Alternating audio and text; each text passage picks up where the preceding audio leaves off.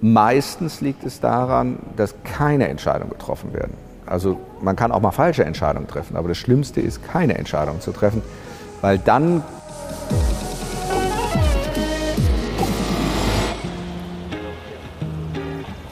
Hi zusammen und herzlich willkommen bei Project Mindset, der Kanal für all diejenigen, die ganz genau wissen, dass mit dem richtigen Mindset im Leben alles möglich ist. Heute haben wir eine sehr persönliche und fast schon intime Folge von Project Mindset. Es geht nämlich um Folgendes. Vor 36 Jahren bin ich zusammen mit meiner Familie äh, nach Heidelberg gekommen. Wir wurden warmherzig, offenherzig aufgenommen. Man hat sich um uns gekümmert. Ich bin hier zur Schule gegangen, durfte mein Abitur machen, durfte studieren. Und das alles war nur möglich, weil Heidelberg uns so offenherzig aufgenommen hat. Dementsprechend wollte ich mich schon immer mal mit irgendjemandem über das Heidelberger Mindset unterhalten. Und mit wem kann man da besser sprechen als mit dem Oberbürgermeister der Stadt Heidelberg, Herr Professor Dr. Würzner, den ich gleich treffen werde und ihn über das Heidelberger Mindset befragen werde. Aber was mich natürlich auch interessiert, gerade in so schwierigen Zeiten, wo wir uns gerade befinden, wie entscheidet man eigentlich für eine Stadt, für die Menschen, in welche Richtung geht man da, was priorisiert man da überhaupt wie? Das sind Themen, die wir heute besprechen möchten und ich wünsche euch viel Spaß dabei.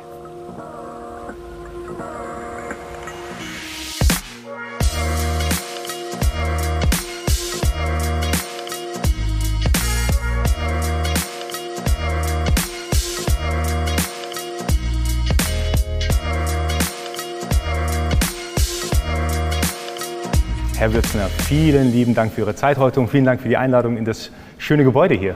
Immer gerne. Das ist mein täglicher Arbeitsplatz, aber es sieht schon schön aus. nee, mir gefällt es ja wirklich sehr, sehr gut. Ich hatte es schon eingangs äh, in der Intro erwähnt gehabt. Ich bin unglaublich dankbar, dass Heidelberg uns vor vielen Jahren, vor 36 Jahren war das genauer gesagt, aufgenommen hat. Offenherzig, warmherzig.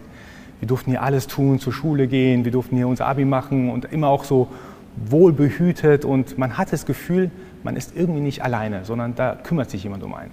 Und deswegen hatte ich auch schon gesagt, ich bin da unglaublich dankbar, werde auch ewig dankbar sein gegenüber der Stadt Heidelberg.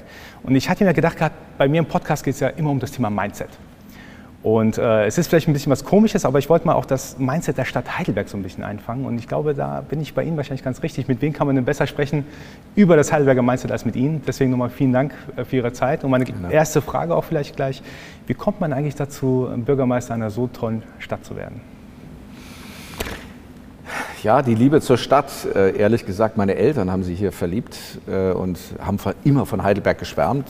Ich selbst bin äh, in Goslar geboren, also gar nicht in Heidelberg.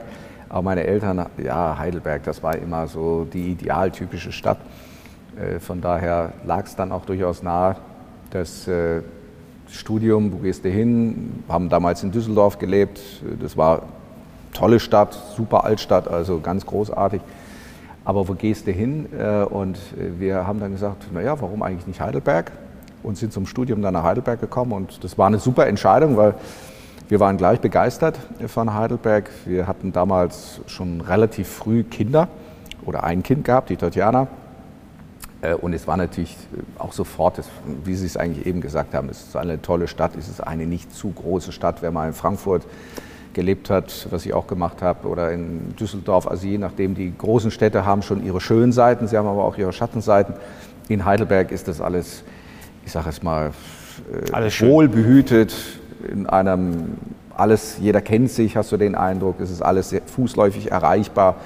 Äh, also von daher gefiel uns das super und das haben wir bis heute nicht bereut. Und so bin ich mehr oder weniger Oberbürgermeister geworden, weil ich habe mich immer leidenschaftlich für den Umweltschutz eingesetzt und wollte schon immer in dem Bereich was machen. Äh, Klaus Töpfer war für mich ein großes Vorbild.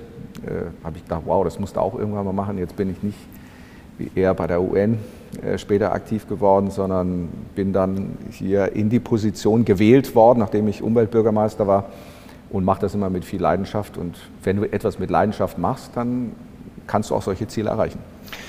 Wie kommt es, um gleich auch zu einem der wichtigen Themen zu kommen, dass Heidelberg schon immer mehr, zum Beispiel jetzt in dem Fall für ähm, Flüchtlinge oder Geflüchtete gemacht hat, als eigentlich vielleicht notwendig war, als vom Land vorgegeben wurde. Ähm, gerade hier das Thema PHV zum Beispiel, da macht Heidelberg, glaube ich, mehr als erwartet wurde eigentlich. Wie kommt es dazu, dass, dass es überhaupt so ist? Also ich glaube, selbst unsere Kurfürsten waren schon weit vorausdenkend. Ich glaube, das ist das Wichtige, weit vorausdenkend.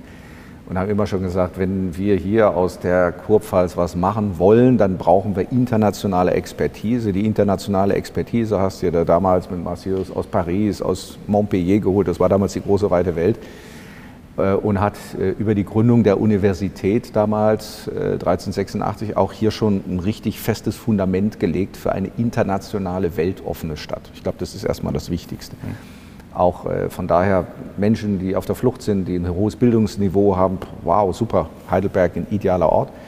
Und das hat sich bis heute äh, fortgesetzt. Ich selbst äh, bin auch jemand, der immer für Freiheit steht, für Menschen, die ihre Freiheit leben wollen, egal wo sie herkommen. Man muss gewisse Spielregeln einhalten, ansonsten kann sich eigentlich jeder so frei entfalten, wie er das gerne möchte. Das ist auch meine, meine Maxime. Also spielt für mich eine enorme Rolle und äh, so haben wir auch im Gemeinderat eine tolle Unterstützung, eine tolle Bereitschaft gefunden, auch für das Land erstmal alle Flüchtlinge hier in Heidelberg willkommen zu heißen, bevor sie dann verteilt werden. Das war äh, damals äh, schon eine politisch weitreichende Entscheidung, weil viele das eigentlich nicht gemacht haben in dieser Richtung. Wir haben es bis heute nicht bereut und ich glaube, das zeichnet Heidelberg aus. Wir sind offen für alle. Mm, absolut. Sie haben gerade auch äh, was Interessantes gesagt, Spielregeln. Was erwartet eigentlich die Stadt Heidelberg ähm, gegenüber Neueinkömmlinge? Also gerade jetzt im aktuellen Kontext ist es ja leider wieder so, dass wir ähm, ja, schlimme Geschehnisse weltweit haben. Ja. Wir nehmen natürlich die Menschen sehr gerne auf. Was ist aber die Erwartungshaltung gegenüber den Menschen?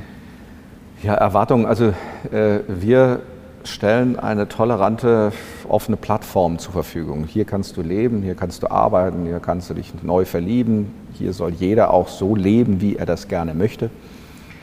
Äh, also auch für Fragestellungen, die heute als queer oder auch in anderer Richtung äh, sich artikulieren oder auch gelebt werden. Aber ja, wir achten auch darauf, dass sich die Spielregeln äh, nicht neu definieren, sondern dass es keine äh, ich sage jetzt, eine hohe Akzeptanz, ist ganz wichtig, eine hohe Akzeptanz gegenüber Andersgläubigen zum Beispiel, ähm, äh, aus anderen Kulturräumen. Aber gleichzeitig darf dieser Kulturraum oder auch andere nicht so dominant überprägend sein, dass sie auch bestimmend werden. Das ist etwas, was wir ablehnen, was ich auch ablehne. Also von daher ist auch äh, alles okay, solange sich jeder an unseren, ich sage jetzt mal, Wertekodex, der auf demokratischer Basis beruht, äh, beruft. Das ist alles gut. Gewalt lehnen wir komplett ab. Jeder, der übergriffig wird in dieser Richtung, anderen auch seine Meinung als Richtschnur aufzwängen zu wollen, hat bei uns eigentlich keinen Platz. Und es geht in alle Richtungen. Und ich glaube, wenn man mit diesem Mindset, um bei dieser Begrifflichkeit äh, zu bleiben, äh, eine Stadt nach vorne bringt, dann hat jeder eine Chance, jeder auch eine Perspektive und dann sind die Regeln auch relativ schnell klar. Mhm. Gibt es eigentlich sowas wie eine Kapazitätsgrenze? Also wo man sagt, das, das schaffen wir und da, ab dann wird es irgendwie schwierig. Also ja. ich kann als Außenstehender kann man sich das schwer vorstellen. Also wie ja. viele Menschen beispielsweise in dem Fall kann, man, kann eigentlich eine Stadt aufnehmen? Ja, also, also mit Sicherheit, also man muss, man muss ganz ehrlich sein, ähm, das hat auch mit den Möglichkeiten etwas zu tun. Also wenn ich jetzt äh, eine Stadt bin, die durch äh, extrem hohe Arbeitslosigkeit geprägt ist, sowieso schon sozial sich kaum finanzieren kann. Die Sozialkosten fliegen dem Bürgermeister um die Ohren. Man weiß eigentlich gar nicht, wie man äh, die Stadt wirtschaftlich weiterentwickeln kann, wo man sie hinführen kann. Wenn dann natürlich eine Situation eintritt, wo viele, ich sage jetzt mal, andere, Fremde kommen, löst das natürlich auch Ängste aus. Das haben wir ja doch massiv auch in anderen Region Deutschlands und dann passiert etwas, was nicht gut ist, dass das Fremde dann das Böse, das äh, mhm. als äh, Aggressor gesehen wird, in welcher Form auch immer, einfach nur die, durch diffuse Ängste. Äh, das muss man sehr ernst nehmen. Da sind wir in einer anderen Situation. Wir sind wirtschaftlich sehr stark. Wir sind eine internationale Stadt, eine weltoffene Stadt, aber wir haben natürlich auch finanzielle Möglichkeiten, können von daher sehr viele mitnehmen. Mhm. Dadurch entstehen diese Konfliktpunkte nicht äh, so stark. Aber klar ist, äh, das, was wir immer gemacht haben, auch in Heidelberg. Ich bin fast in jeden Stadtteil dann gegangen, habe gesagt, jeder muss seinen Beitrag leisten, im Sinne der Flüchtlingskrise. Es geht jetzt nicht darum, eine zentrale Einrichtung in einem Stadtteil zu verorten, sondern wo könntet ihr was machen? Macht Vorschläge. Man äh, geht in den Diskurs und wenn jeder den Eindruck hat, dass jeder einen Beitrag leistet oder auch leisten muss, auch in einer Krisensituation, äh, dann entsteht äh, durchaus das Gefühl, das geht gerecht zur Sache, das ist auch fair, wie man hier mit uns umgeht und dann ist die Akzeptanz auch hoch. Wenn es nur einen Stadtteil betrifft, ist die Situation ganz anders. Wir hatten auch damals mit Patrick Henry Village eine Situation zu Beginn, als noch keine Fahrzeuge zur Verfügung gestellt worden ist. Die Menschen sind aus der Einrichtung, das ist ja kein Gefängnis, zum nächsten Supermarkt gelaufen. Das war ein Strom von Hunderten, die sich dann nur in einen Stadtteil äh, bewegten. Das hat sofort zu Problemen geführt, weil natürlich auch ganz normal natürlich die Kassiererin und Kassierer gesagt hat, also ich werde hier angesprochen äh, in einer Art und Weise von Einzelnen, äh, das ist nicht zu tolerieren, aber aufgrund der Menge äh, kommt es dann schnell zu solchen Gegenreaktionen. Deswegen haben wir das sehr schnell geändert und haben gesagt, wir organisieren einen Bus-Shuttle direkt in die Innenstadt. Die Innenstadt ist größer, weitläufiger. Wir haben es dezentralisiert und damit haben wir auch die Akzeptanz. Also zur Frage zurück. Mengenbegrenzung äh, will ich in dieser, an dieser Stelle nicht in Wort, in den Mund nehmen, aber ja, es muss natürlich auch irgendwo passen. Das ist schon richtig, das muss man auch fairerweise sagen. Und wir sind ja selber der Meinung, dass äh, auch eine Stadt wie Heidelberg gute Entwicklungsperspektiven braucht. Wir wollen uns entwickeln, aber wir werden jetzt auch nicht jede Ackerfläche bebauen, weil wir sie auch brauchen für, äh, als Umfeld, als Green Belt um Heidelberg, um als ökologische Funktionsräume zu fungieren und sagen dann, nein, dann wollen wir auch nicht zu weit gehen, dann muss man halt woanders hinziehen. Mhm. Äh, das ist eigentlich auch ein normaler Prozess. Sie haben gerade auch Entwicklungsperspektive gesagt. Was ich mich äh, gefragt habe im Vorfeld ist, als Bürgermeister einer Stadt wie Heidelberg, ähm, hat man natürlich sehr großen Einfluss, vermute ich mal, auf die Entwicklung der Stadt selbst. Dann, wenn man das verbindet mit dem Thema Fehlerkultur, wie viel können Sie theoretisch denn kaputt machen bei der Entwicklungsperspektive? Also vielleicht auch mit einem kleinen Zwinkern im Auge, ähm, ist, ist man als Bürgermeister, kann man da wirklich Gibt es da Kontrollmechanismen in der Form, also jetzt nicht im juristischen Sinne, sondern ähm, können Sie da viele Entscheidungen treffen, die zum Beispiel in die falsche Richtung gehen, wo vielleicht es gar nicht so gut enden wird für Heidelberg in irgendeiner Form? Oder wie, wie läuft das grob ab für den Außenstehenden? Das ist wie bei, wie bei, bei einer Schreinerei, äh, wo gehobelt wird, da fallen auch Späne. Ja. Also Sie können natürlich immer falsche Entscheidungen treffen oder vielleicht im Nachhinein bewertet eine falsche Entscheidung. In dem Moment war es vielleicht die richtige mhm. Entscheidung, aber im Nachhinein hat sich herausgestellt, hm, das haben wir doch anders eingeschätzt oder falsch eingeschätzt. Das passiert immer. Du hast ein Regulativ, du musst jede Entscheidung, große Entscheidung auch mit dem Gemeinderat gemeinsam erarbeiten. Das spielt eine große Rolle. Aber ja, für mich ist eigentlich der größte Fehler, du machst gar nichts, dann machst du keine Fehler, aber die Stadt hat keine Perspektive und mittel- und langfristig ist das der Niedergang jeder Stadt. Äh, du hast keine Jobs mehr, du hast keine zukunftsorientierten Ausbildungsplätze mehr, die Familien wandern ab äh, und schon kommst du in einen Prozess, der nicht gut ist. Also eine Stadt entwickelt sich nicht selbstverständlich immer positiv in eine gute Richtung. Äh, und meistens liegt es daran, dass keine Entscheidungen getroffen werden. Also man kann auch mal falsche Entscheidungen treffen, aber das Schlimmste ist, keine Entscheidung zu treffen, weil dann entsteht dieser Verharrungsprozess. Du bist zwar der Meinung, du hast alles so gelassen, wie es bisher war, aber du hast für junge Menschen keinen attraktiven, du hast dich nicht weiterentwickelt, du hast keine neuen Impulse gegeben im Bereich der Betriebe, der, der Wirtschaft. Du kannst keine neuen Sozialprojekte starten, weil du keine finanziellen Erträge hast. Das ist eine viel größere Gefahr. Wenn wir jetzt ein bisschen mehr auf Ihr persönliches Mindset gehen, wie, ja. wie gehen Sie mit Fehlern um? Also wenn Sie wissen oder ich weiß nicht, ob das passiert ist oder nicht, äh, vielleicht haben Sie mal irgendwas entschieden, wo Sie gesagt haben, boah, das war jetzt vielleicht nicht so gut. Ähm, wie, wie gehen Sie persönlich damit um? Ja, so wie jeder. Also ich glaube, jeder macht Fehler und es ist, glaube ich, auch vermessen zu meinen, dass man keine Fehler macht. Also erst recht, wenn man in einer Position ist, man muss sich das so vorstellen, wenn ich morgens äh, vielleicht nach dem Joggen ins Büro gehe, dann habe ich erstmal einen Unterschriftenberg von so einem halben Meter neben mir. Da geht es um Verträge, äh, bauen wir jetzt in Holzbauweise die Kita oder im klassischen, äh, ich sag mal, monolithischen Bauweise, wie viel Geld gibst du jetzt für den Heidelberg Pass Plus aus? Sollten wir da nicht eine Erhöhung einführen? Können wir das finanzieren? Was sagt das Regierungspräsidium? Unterschrift. Äh, und das geht im Zwei-Minuten-Takt jedes Mal eine andere Entscheidung. Baust du jetzt ein Luftwärmepumpenkraftwerk im Pfaffengrund oder gehst du doch lieber auf Biomasse Holz? Das ist zwar 20 Prozent teurer, aber die haben dir das so vermittelt, dass das eigentlich die schlechtere Variante wäre.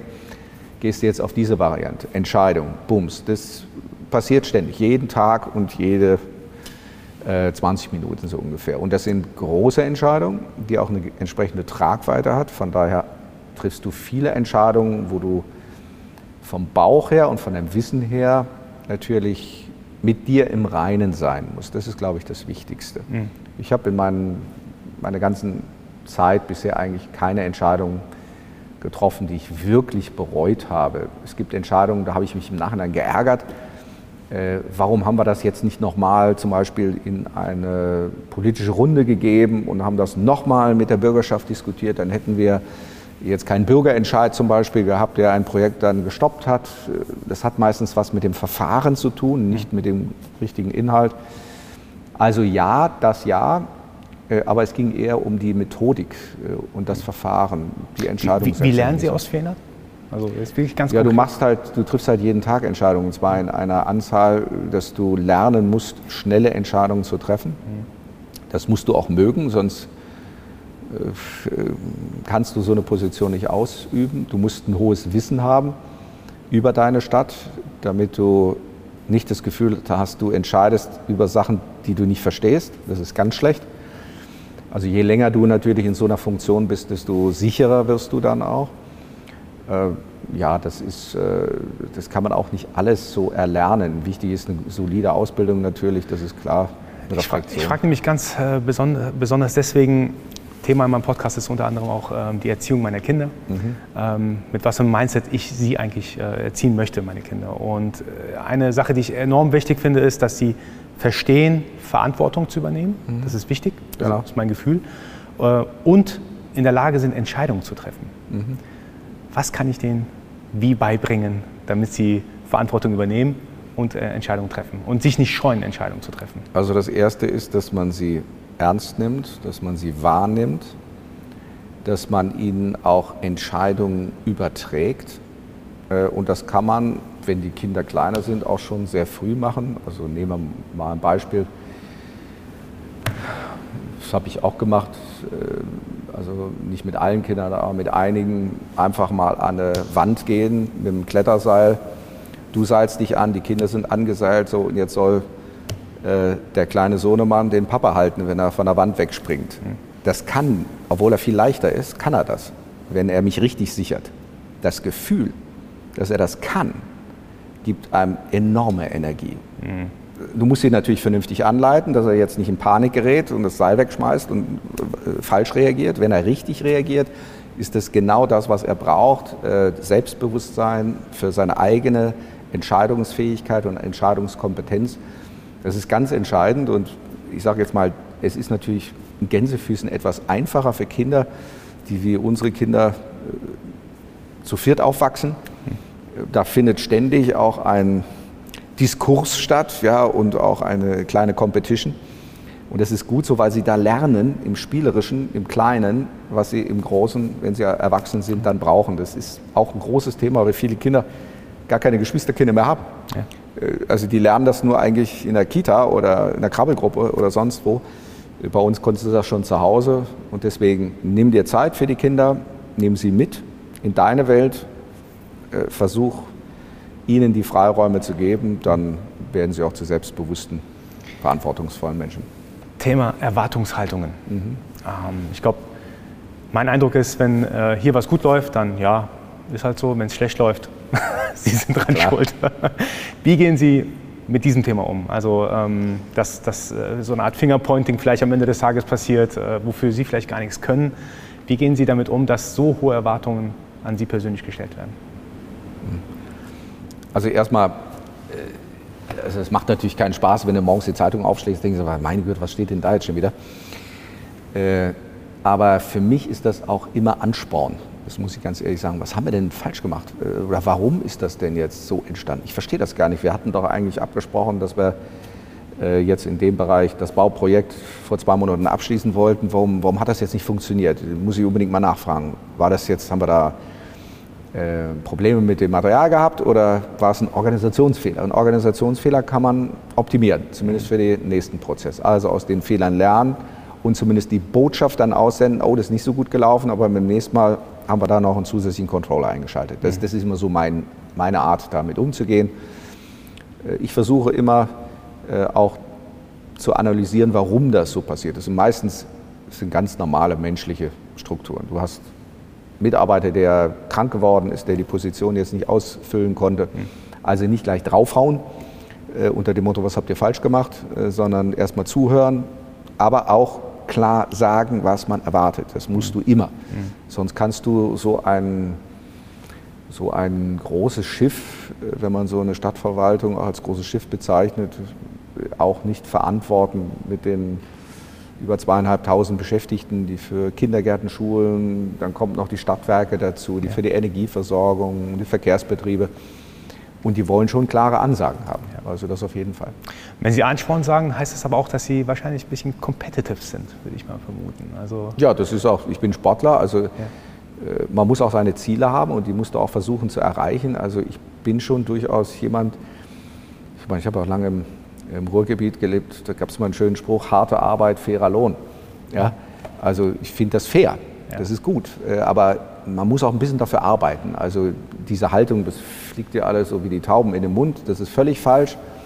Äh, die Städte, die nicht reagieren, die auch nicht an ihren Themen arbeiten, die auch nicht was dafür tun, die werden mittelfristig nicht die Perspektiven für ihre Bevölkerung bieten. Deswegen, du musst äh, auch gucken, dass du da ständig aktiv bist äh, und das ist auch immer meine Devise. Und am besten, du bist dann, bin ich ja eigentlich auch, nicht ein Sprinter, also mal schnell tolles Ergebnis und dann geht dir die Luft aus, sondern du bist eher, ich bin eher jemand, der so ein Marathonläufer ist, der sagt, also du musst konstant daran arbeiten, äh, dass die Themen sich verbessern und dann hast du auch mittel- und langfristig eine Perspektive für die nächste Generation. Also du musst eigentlich immer, ich sage immer, zehn Jahre vorausschauen. Hm. Was glauben Sie, was für eine Erwartungshaltung eigentlich die die Bürger einer Stadt jetzt wie Heidelberg jetzt an ihren Bürgermeister haben. Und ist es überhaupt relevant für Sie in dem Sinne? Ja, doch, natürlich. Äh, also ich höre da sehr genau hin. Ich würde mal sagen, den meisten ist das eigentlich erstmal weitestgehend egal, äh, sofern sie in einer Stadt leben, wo, wo ihr Umfeld funktioniert. Ja, also die Schulen, die Kindergärten, äh, die Straßen. So, da funktioniert es jetzt zum Teil schon nicht. Überall Schlaglöcher, also solche Themen, ja, äh, um das mal im Kleinen zu sagen. Aber äh, da geht man auch drüber hinweg. Man akzeptiert auch, dass man nicht für alles Geld hat. Wichtig ist, dass die Ausrichtung einer Stadt, und das merken die Menschen, dass die Ausrichtung einer Stadt in die richtige Richtung geht. Und das kann nicht immer gut funktionieren, aber trotzdem, der Weg ist der richtige äh, und wenn der Weg der richtige ist und akzeptiert wird von der Bevölkerung, und dafür hat die Bevölkerung ein tiefes, eine hohe Sensibilität und äh, auch äh, für meine Begriffe jedenfalls eine sehr gute Antenne und eine sehr gute Wahrnehmung, dann ist sie auch vom Grundsatz zufrieden und dann muss sie auch nicht ständig mit dem Bürgermeister oder Oberbürgermeister zusammensitzen. Das ist auch das, was ihr Sicherheit gibt, ihr Leben hier so frei und selbstbestimmt zu leben, wie sie sich das wünschen. Und dann sind sie happy. Mhm. Wenn das nicht der Fall ist, dann entstehen Konflikte. Äh, wieso kann ich hier nicht leben, wenn ich jetzt aus einem anderen Kulturraum komme und werde hier ständig angepöbelt oder was auch immer. Das sind Themen, die sofort natürlich äh, mhm. zurückschlagen. Mhm. Das haben wir aber in Heidelberg für meine Begriffe auf einem Niveau, das wirklich toll ist. Bei der, bei der, ganzen Menge an Aufgaben, die Sie vermutlich auf dem Tisch haben, wie priorisieren Sie eigentlich Ihre Aufgaben? Also wie priorisiert man überhaupt die Aufgaben einer Stadt? Also das äh, ist vielleicht eine komische Frage, aber irgendwie ist ja fast alles gleich wichtig. Kindergarten sind genauso naja. wichtig wie Schulen oder? Ja, also das Wichtigste ist erstmal, dass eine Stadt zukunftsfähig sein muss. Und zukunftsfähig heißt, du musst eine Perspektive schaffen für die nächste Generation. Das ist die wichtigste Frage.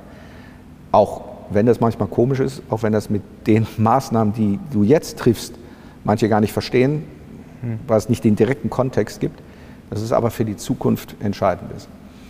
Äh, und das musst du vom das musst du einfach leben und das musst du auch sehen und in dieser Welt musst du auch dich zu Hause wühlen. Deswegen ist auch die internationale Brille so wichtig. Guck dir andere Städte an, lerne, mach Erfahrungen und versuche dann das Beste für deine Stadt äh, als Exzerp äh, rauszuziehen. Das ist äh, mit Sicherheit auch ein Weg, den ich jedenfalls sehr häufig gehe. Ich habe viele internationale Kontakte und es ist gut so, weil du auch in dieser Wahrnehmung bist, die haben da ein Riesenproblem, da habe ich gar keine Probleme, weil wir aber das und das und das machen. Ja, und das spielt eine Riesenrolle und das versuche ich auch immer zu übertragen. Mhm. Also insoweit äh, dann eben den Zwei-Jahresplan, Finanzhaushalt, Größenordnung 600 Millionen pro Jahr, ist nicht, eine, nicht wenig, durchaus Geld, damit kann man eine Menge machen. Aber jeden fünften Euro auszugeben für Kinder- und Jugendbildung, das ist ein Wort. Das machen nicht viele. Das ist Weitsicht. Warum? Du investierst in die Zukunft. Mhm. Äh, und dann kümmerst du dich auch um die anderen Themen, aber abgestuft in dieser Struktur. Was ich mich auch gefragt habe, ähm, wenn ich mal die Möglichkeit habe, mit ja. dem Oberbürgermeister zu sprechen. Was machen Sie oder wie gehen Sie damit um, wenn gewisse Entscheidungen, zum Beispiel von Ihren Kollegen hier im Rat getroffen werden, wo Sie vielleicht nicht so ganz dahinter stehen, aber wissen, das ist jetzt Ihr Auftrag, das zu machen? Wie, wie gehen Sie mit so einer Situation um? Also ich bin immer sehr offen. Ich sage sehr deutlich, was ich von gewissen äh, Entscheidungen auch halte. Ich entscheide mich auch nach der das ist zumindest immer meine Prämisse gewesen, auch nach bestem Wissen und Gewissen nach der Faktenlage. Äh, und das zahlt sich eigentlich immer aus. Also das ist auch der Weg, den wir gehen müssen, weil alles andere rächt sich.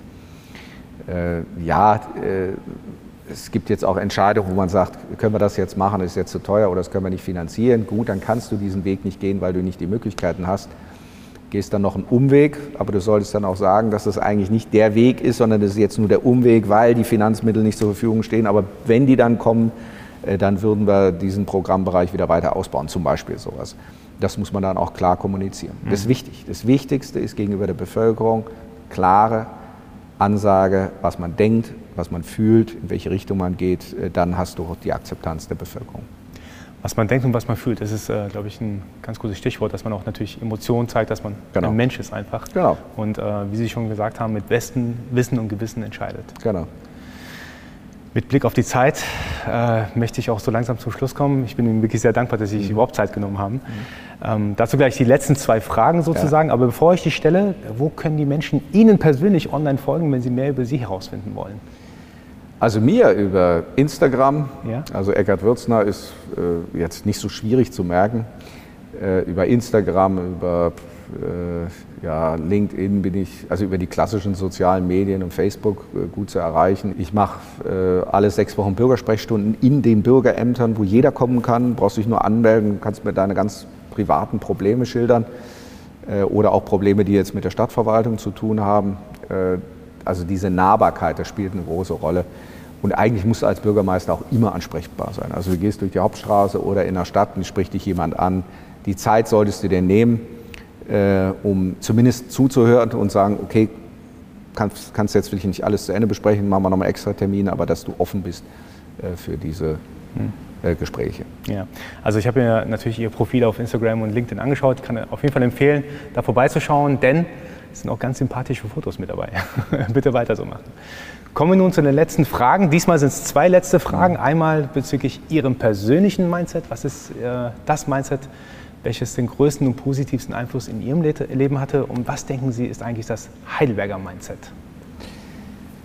Also ich bin ein grundauf positiver Mensch. Also ich sehe immer eine Perspektive. Also so bin ich immer gestrickt. Äh, äh, es gibt Probleme, aber es gibt keine Katastrophen. Es gibt Probleme und daran müssen wir arbeiten und dann müssen sich die Richtigen zusammenschließen.